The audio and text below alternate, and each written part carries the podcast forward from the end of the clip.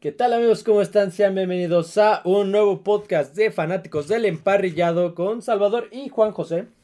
El día de hoy, noticias NFL, miércoles, un día de, a un día del kickoff de la NFL.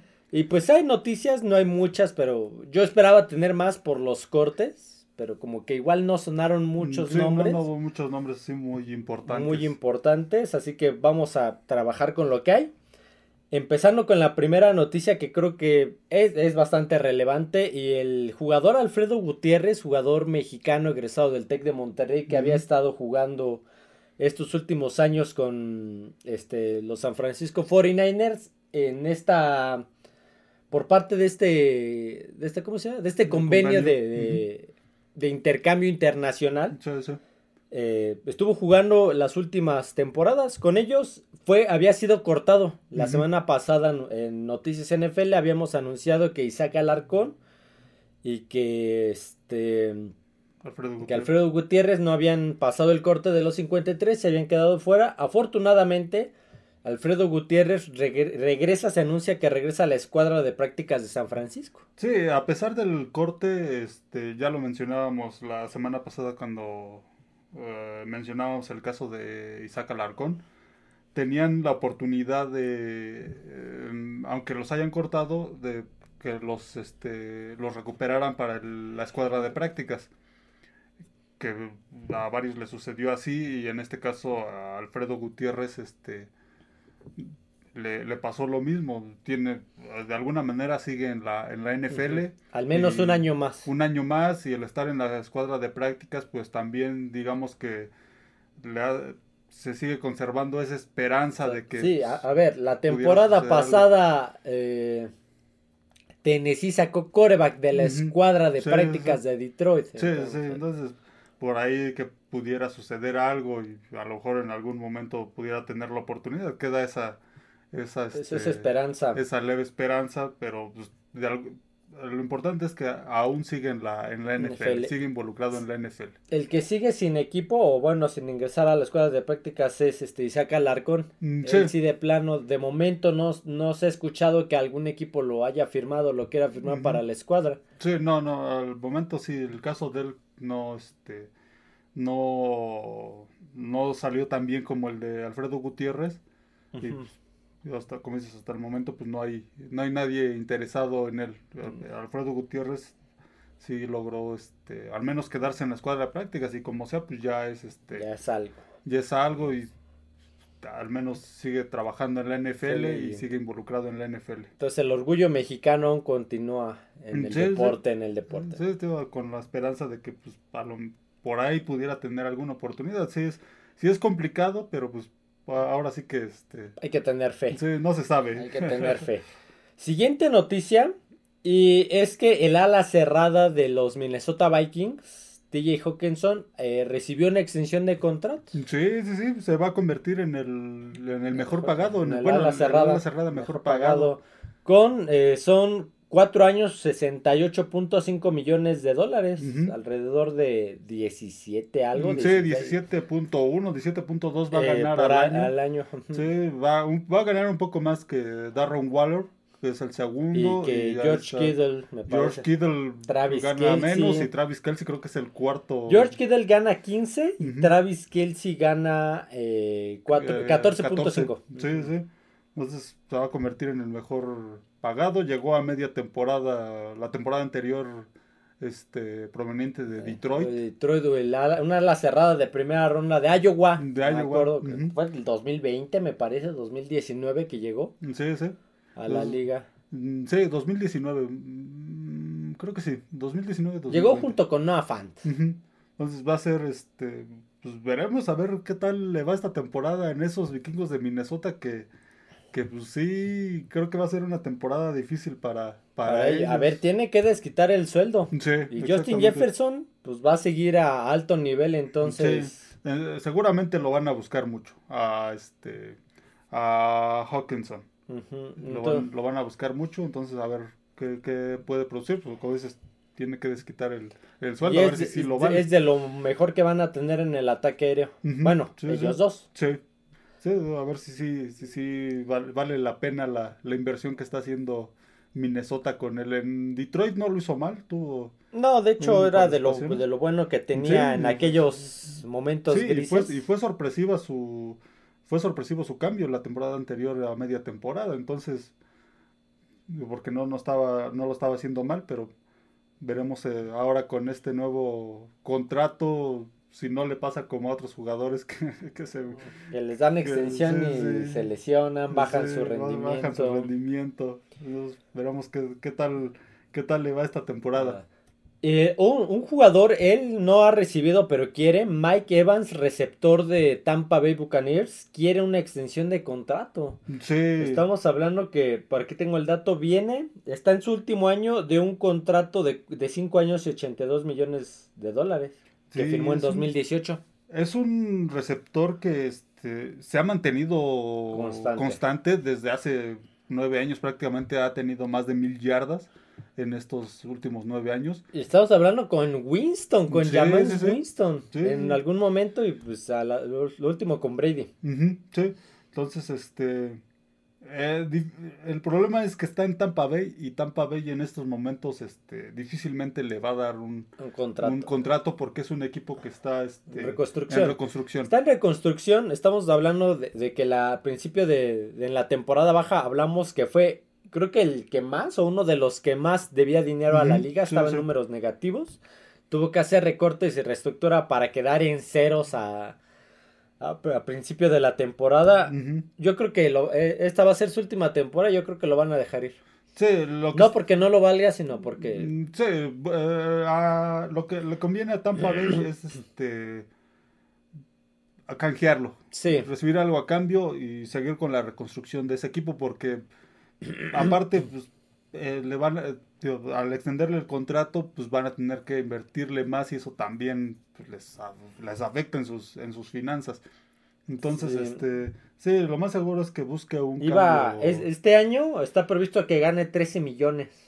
Sí, sí, eh, para el siguiente contrato va a querer ganar 20, algo así, entonces ya va a ser un impacto más grande al tope salarial. Sí, dentro de los planes de Tampa Bay, ahorita es reconstruirse y, este, llegada de jugadores, entonces lo más seguro es que, que este, busquen un canje.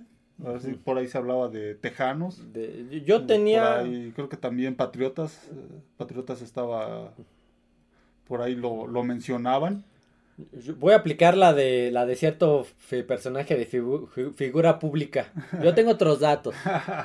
Yo he visto que Kansas y Buffalo y, que quién más, Dallas, estaban interesados. Podrían ser, pero no, es un receptor malo. se ha mantenido con números constantes. Ya está algo veterano, pero todavía es bastante rentable. Sí, sí. Entonces, seguramente algún equipo que tenga este la capacidad financiera para darle lo que pide, pues lo... Y se ha mantenido sano además. Sí, sí, sí. Se ha mantenido sano. Mike Evans, de lo último bueno que le queda a Tampa Bay junto con Chris Goodwin, esa es la cuestión, tienen al otro receptor que también, que creo que es más joven y también da el mismo rendimiento. Sí, sí, sí, y todos mencionamos todos esos problemas que tiene Tampa, pues hace que Mike Evans, este, pues a lo mejor sí lo quisieran, pero en otra en otro tipo de situación no no con una extensión tan amplia. si no si no si no este si no estuviera en esta posición Mike Evans entonces eh, probablemente pues eh, no habría problema seguiría en Tampa Bay pero al querer una extensión digo Tampa Bay en estos momentos no no está dentro de sus planes darle extensiones a, jugadores. a jugadores sino reconstruirse me voy a saltar la siguiente noticia, la vamos a dejar para más adelante. La, la, que sigue es Kyle Rudolph, el otro, otro ala cerrada, Kyle Rudolph, eh, anuncia su retiro después de 12 temporadas. A ver, Kyle Rudolph inició su carrera en Minnesota. Sí, duró muchos años en Minnesota. Muchos años, eh. Después de ahí pasó un par de años en Gigantes. Uno, creo. Y cerró, cerró su carrera eh, en la última temporada con mm, Tampa Bay. Sí, en la última temporada de, este, estuvo con Brady, jugó con, con Brady. De hecho, se menciona que por ahí él, fue el, este, el que atrapó el último pase de Tom Brady como profesional. Un receptor que este, también tuvo una carrera este, consistente. fue sobre todo en Minnesota. Que es sí, donde los mejores años los tuvo en Minnesota. Después bajó su rendimiento Sí, un poquito. Sí, bajó, bajó un poco en Tampa Bay, pues volvió a este como que a sobresalir, sobre todo por Tom Brady. Pero sus mejores épocas fueron en, en Minnesota y pues sí es un retiro muy, muy, este, muy temprano, tiene 33, 34 años, Años. entonces, pero pues ya tiene trabajo, se va a dedicar a los medios, va a estar creo que en ABC. La, mayoría, NBC. si te das cuenta, muchos de los deportistas, de, bueno, de la NFL y de alto, de alto valor comercial, terminan en los medios. Sí, va a estar en la NBC como comentarista, como analista, y pues, lo que él menciona es que su retiro se debe más a asuntos familiares, de dedicarle más tiempo a sus hijos. Y, pues, Es que sí, a ver, la, la vida de... Yo no, a ver, yo no soy jugador de fútbol americano profesional, pero yo creo que sí es muy difícil, o sea, es... sí, es, es complicado.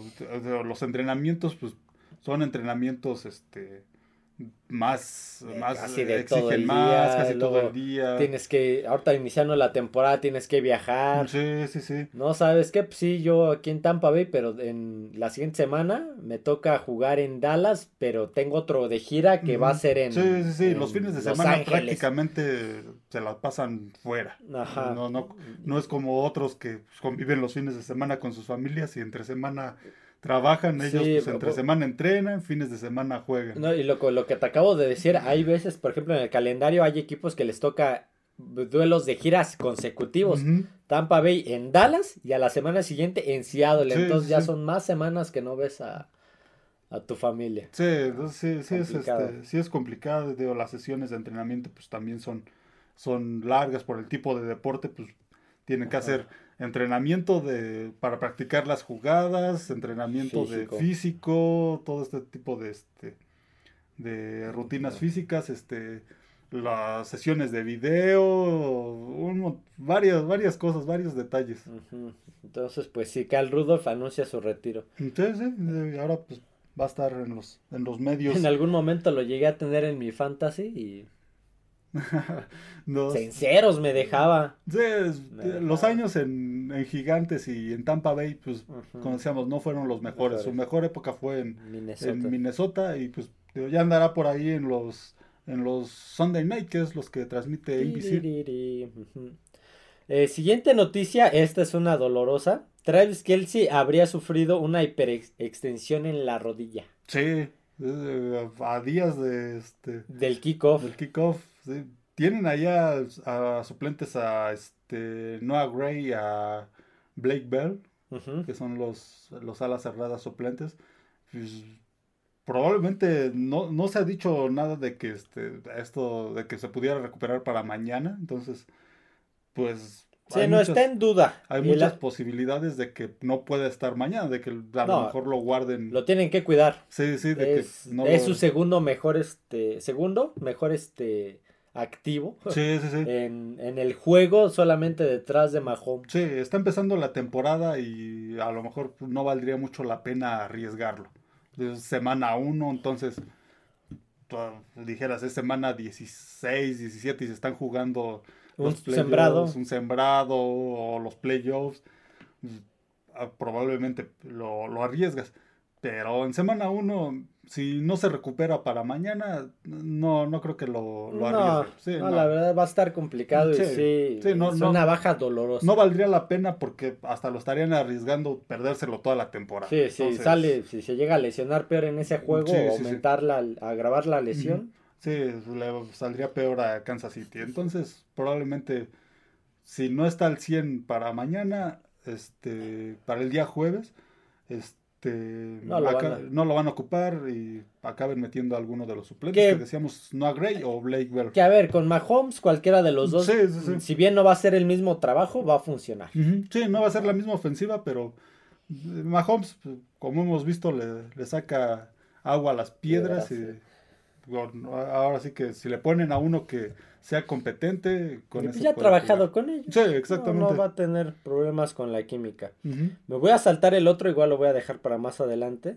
El que sigue es que Jerry Jones dio una declaración. Jerry Jones, el dueño de los vaqueros de Dallas, dio una declaración donde menciona que desea tener a Dak Prescott un largo tiempo.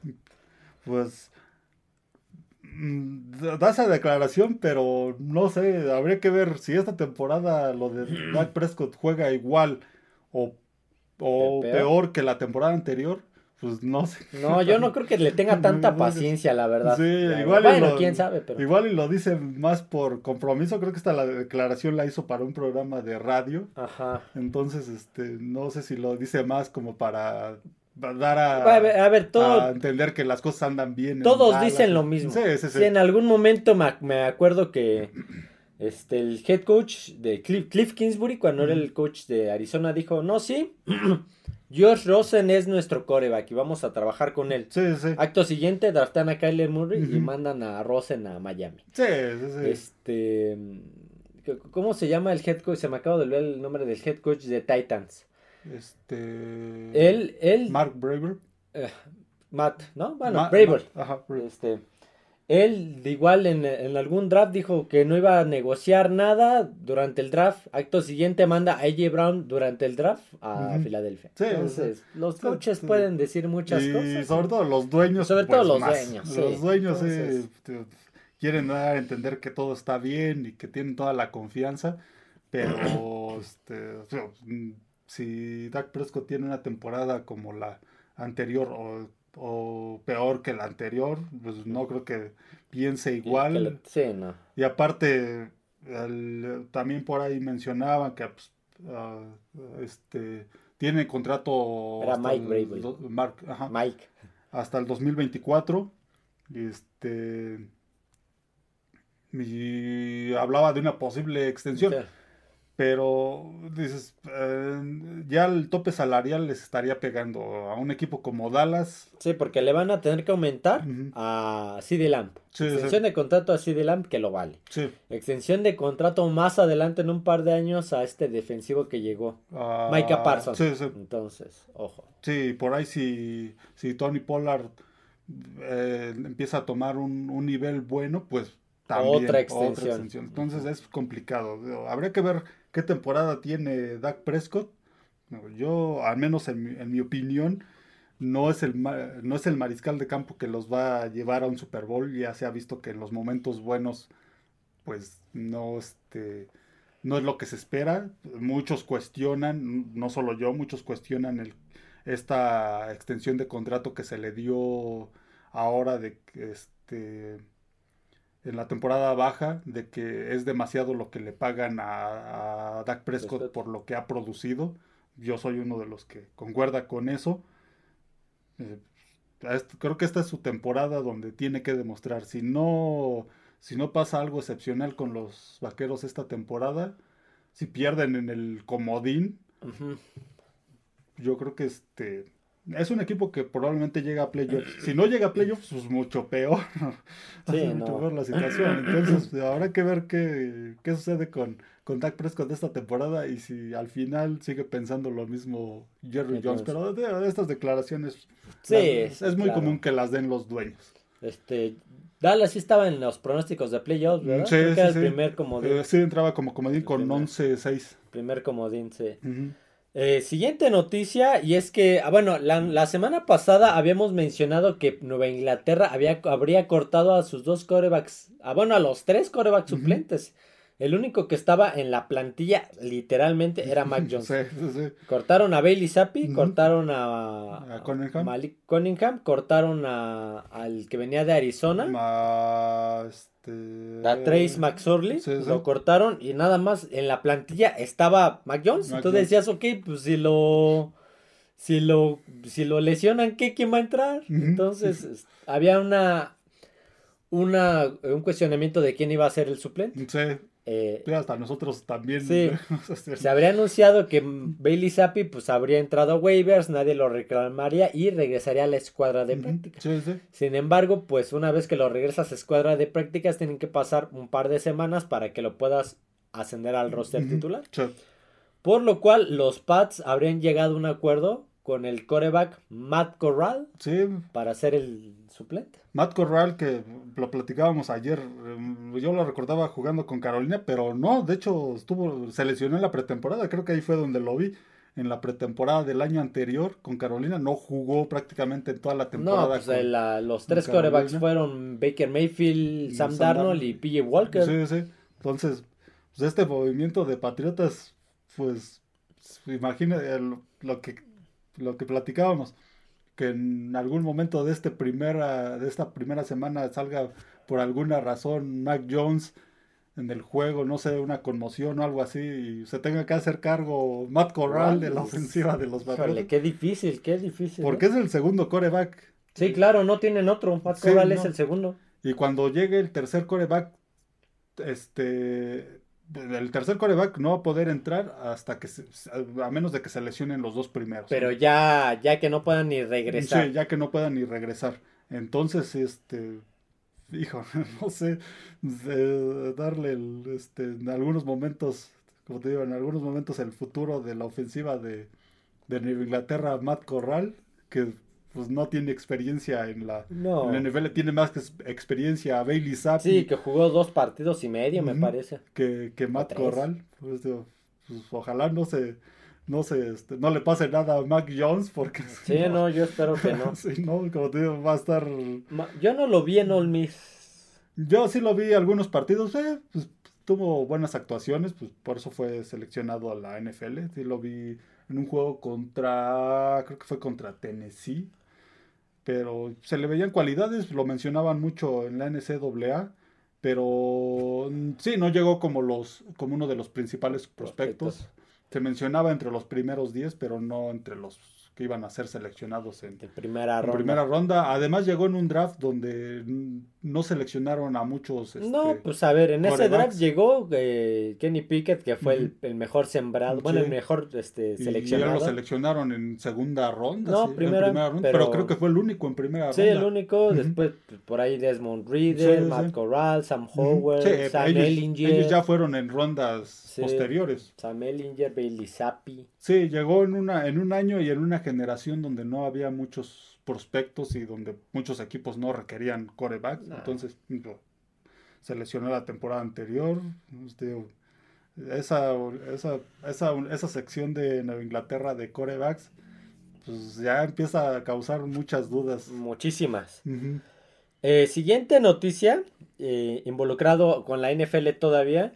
Y es que Bill Belichick, esta no te la mandé, esta la acabo de agregar. Bill Belichick estaría iniciando su temporada número 49 como coach. No como head coach, como coach en general. Hablando de que en algún momento fue coordinador defensivo, de linebackers, etcétera. fue... O sea, su carrera como, como staff de coacheo en general iniciaría la número 49. Sí, estuvo como asistente de Bill Parcells en los Gigantes de los 80s. Ganó Super Bowls como, como asistente defensivo. Creo que sí era defensivo. Con Bill Parcells. Pues es, digamos que es del árbol genealógico, eh, hablando deportivamente de este de Bill Parcells. Este, después tuvo su oportunidad ya como head coach con los Browns en 1991, si no me equivoco, fue su primera campaña como, como head coach de, Browns. Tuvo que salir de ahí cuando pues, también este, los Browns los, los reubicaron y llegó a Nueva Inglaterra en el... Había firmado con Jets y al día siguiente se habría ido con el rival. Sí, firmado con los Pats. Hizo lo mismo que este Josh McDaniels. Algo así. bueno, parece algo parecido. Los dejó plantados. sí, sí, habría superado a. Bueno, ya lo superó desde hace mucho a Dick LeBeau. Con 40, 45 temporadas consecutivas como coach en general, head coach, asistente, coordinador, lo que sea. Eh, dentro de un staff de, de coacheo. Y a Tom Moore con 41. Bill Belichick iniciaría la 49 esta temporada. Y si lo hace bien, podría llegar a otra y, llenar la 50. Sí, ¿no? Imagínate, desde los 70 prácticamente. De corrido. Eh, a él no le pueden poner pretextos de que no tiene experiencia laboral como a mí.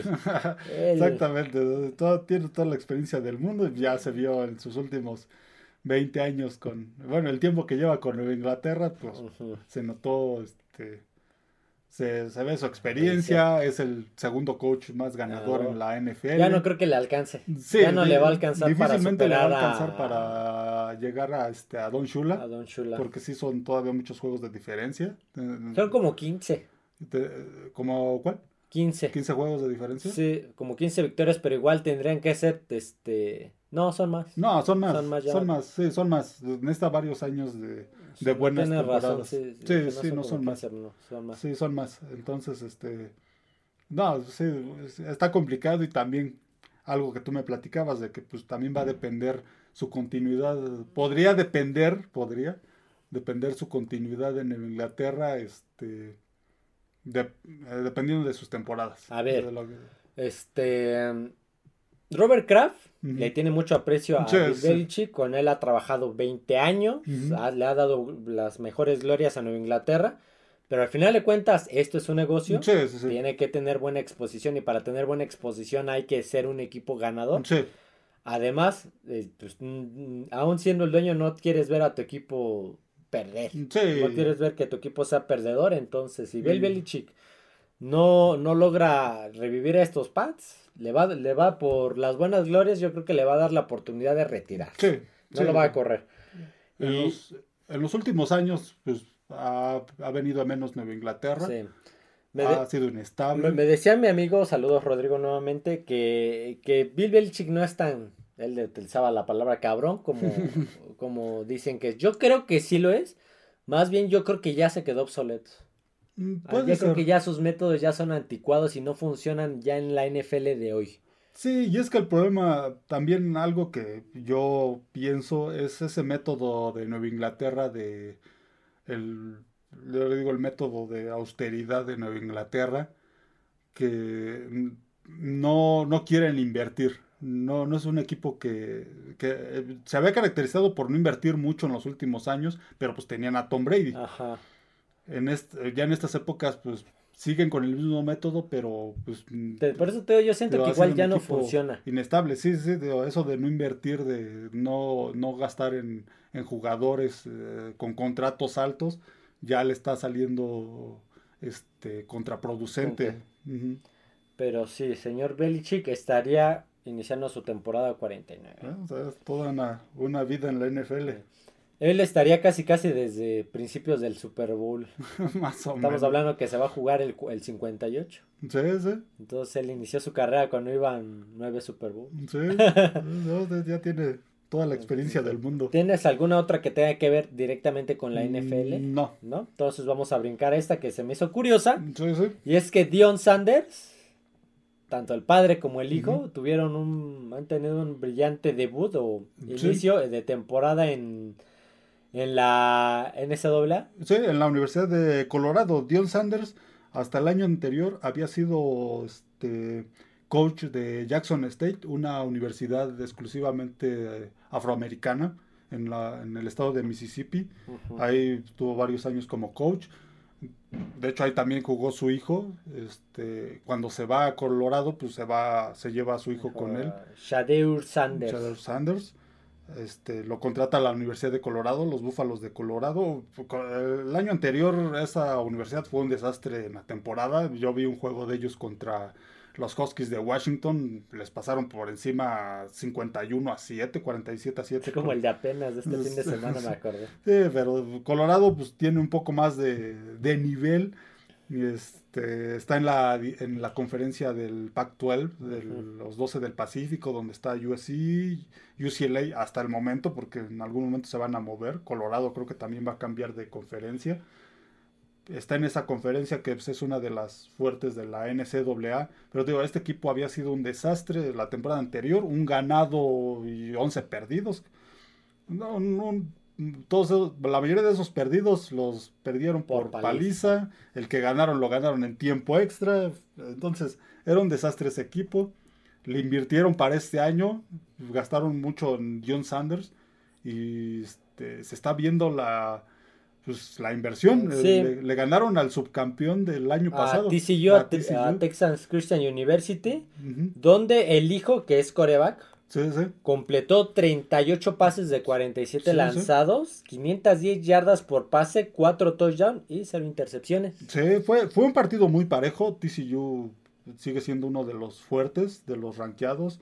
de una conferencia fuerte, como decíamos, es el subcampeón de la NCAA, este, pero lo de Colorado pues, sí fue sorpresivo. Como te digo, la temporada anterior vienen de 1-10, 1-11 a esta temporada ganarle a uno de los, de los equipos fuertes. Se ve que este equipo pues va, va a hacer cosas buenas, este equipo de Colorado, hay que, hay que seguirlo. Y Dion Sanders pues está empezando su, bueno, sigue su carrera como coach, pero ahora ya a un nivel más alto, más alto a nivel colegial.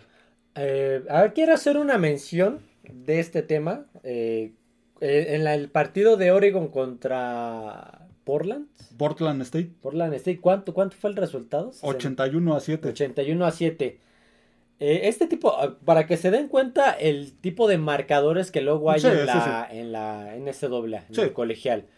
Esto luego provoca que justamente se confíen los jugadores de la NCAA que es lo mismo, es lo mismo jugar en la universidad que en el profesional y pues no. No, no, no, no, en la, en la, en la, NCAA, en el, fútbol americano colegial, sí existe mucho, mucha diferencia de, niveles, entre División 1 y los élite de División 1 con otras universidades. Este Portland State es de División 2 y pues no, no, no es el mismo nivel. Aquí es donde también cuestiono a veces que los medios, este, eh, de repente, sobre todo a los corebacks de colegial, los, este, los, inflan, los inflan mucho porque, pues, sí, tiene algunos de esos números, pues, los obtuvieron este, en partidos como estos, que son de repente juegos que, que ponen el calendario la NCAA para que pues, también estas escuelas de, de nivel 2 tengan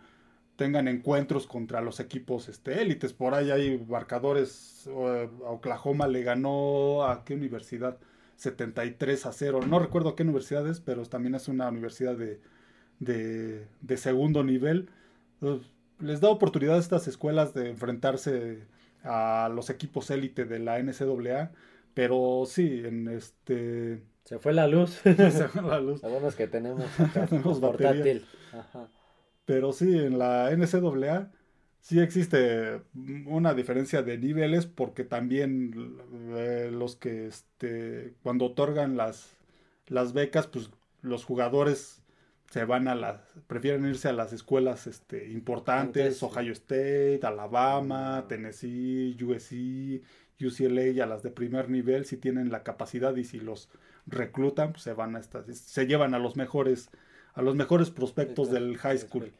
Entonces, por eso, como les decía, y vuelvo a mencionar, luego por eso es complicado la transición de colegial a, profesional. Sí, sí, sí, es, difícil, es difícil. Por, Las defensivas, pues no son iguales. Y acá, aunque haya niveles en el profesional, luego a veces casi no se sienten. Sí, y de repente pues, tienen estos juegos contra, contra este, contra equipos de nivel 2 que pues está, está bien, pero sí, también hay, que, hay, que, sí, hay que ver el contexto de cómo se dan sus números. Eh, siguiente y última noticia, si es que no tienes alguna otra. Eh, no. Eh, los horarios, horarios de... Les quiero mencionar los horarios y televisoras donde los van a estar pasando los partidos, por lo menos en México. Sí. Por lo menos en México, de televisoras mexicanas. Sí, sí.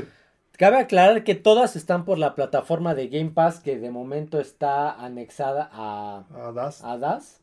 donde por cierto hay un descuento de 800 pesos. Mm. Eh, va a costar 1700 la temporada, eh, por lo menos la promoción yo creo que es hoy y mañana. La promoción por inauguración. Ajá.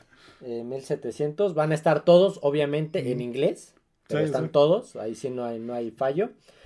Pero estamos hablando que el kickoff que se va a presentar el día de mañana, el Detroit Lions visitando a los Kansas City Chiefs, que es a las 8.20 hora del centro de México, va a estar siendo transmitido por ESPN, por la plataforma de Star Plus y por el canal 9 en, México. En México. México. Como les digo, estos son de México.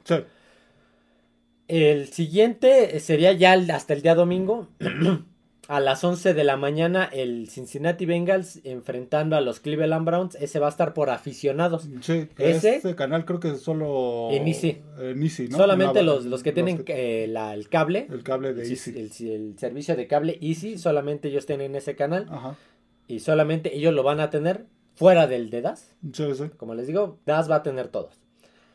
El siguiente, eh, San Francisco 49ers eh, visitando a los eh, Pittsburgh Steelers a las Ujú. 11 de la mañana eh, por Fox 1, Sí. Fox Sport 1. Eh, el segundo, Arizona Cardinals visitando a Washington eh, Commanders a las 11 de la mañana igual, transmitido por Fox Sport 2, Sí. por Fox 2.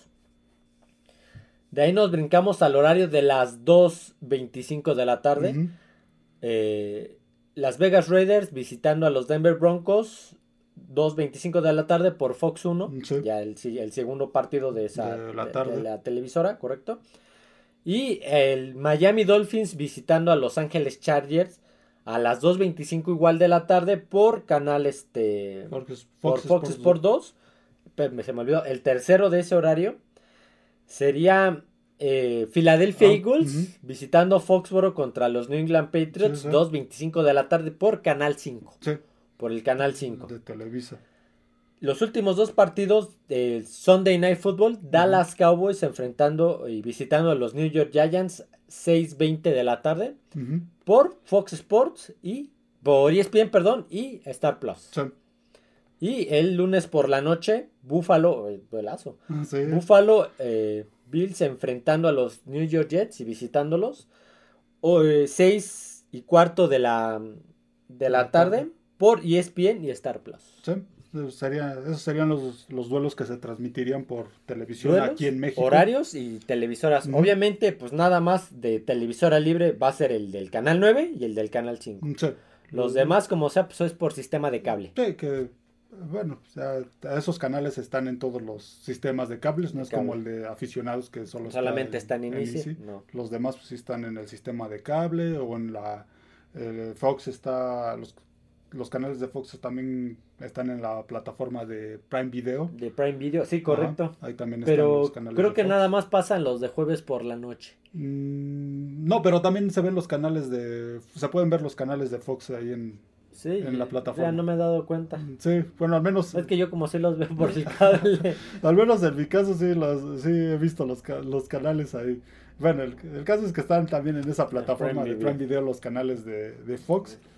Este y el de, el de aficionados también este lo creo que ese canal lo pueden ver contratando la plataforma de VIX Premium. De VIX Premium. VIX. Premium pueden pueden ver los canales de, de que son de que están incorporados a, Ahí sí. a Televisa y ese uno de ellos es Easy. Entonces ahí ahí contratando esta plataforma de VIX Premium no tengo el precio, Sí, no, yo de este año. tampoco. pero contratando esa plataforma este pueden acceder a este canal sin necesidad de tener el servicio de Y, de y Easy. Prime Video te cuesta como 120, algo así. Mm, algo así. Algo así.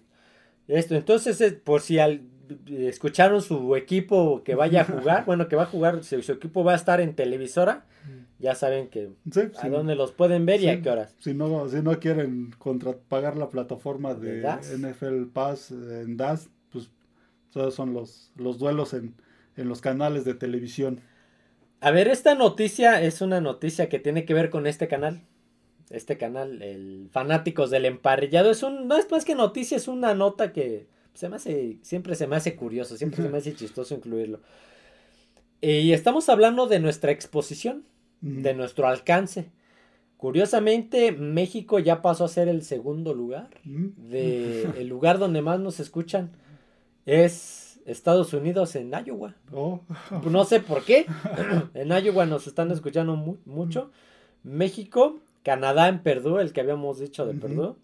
Eh, Bruselas sigue ahí en la lista. Y al final, eh, Ashburn, que no sé dónde está. no, no me suena. Ashburn en Estados Unidos. Mm, ah, Pero bueno. México pasó a ser desbancado por Iowa. Bueno, pues gracias por escucharnos. En Iowa.